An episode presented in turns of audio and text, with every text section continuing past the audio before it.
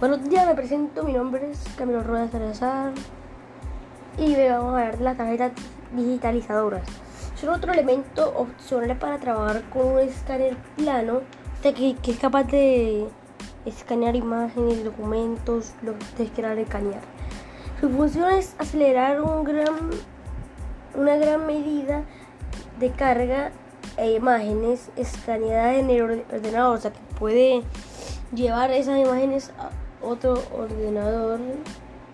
Puede llevar esas imágenes a otro ordenador para que por ejemplo revisen o la foto que ustedes quieran. Aumenta casi la velocidad del barrio de escáner considerablemente algunas más más importantes. En el mercado son Tafat y Siotsnik. Bueno, este es el fin. Gracias por escucharme y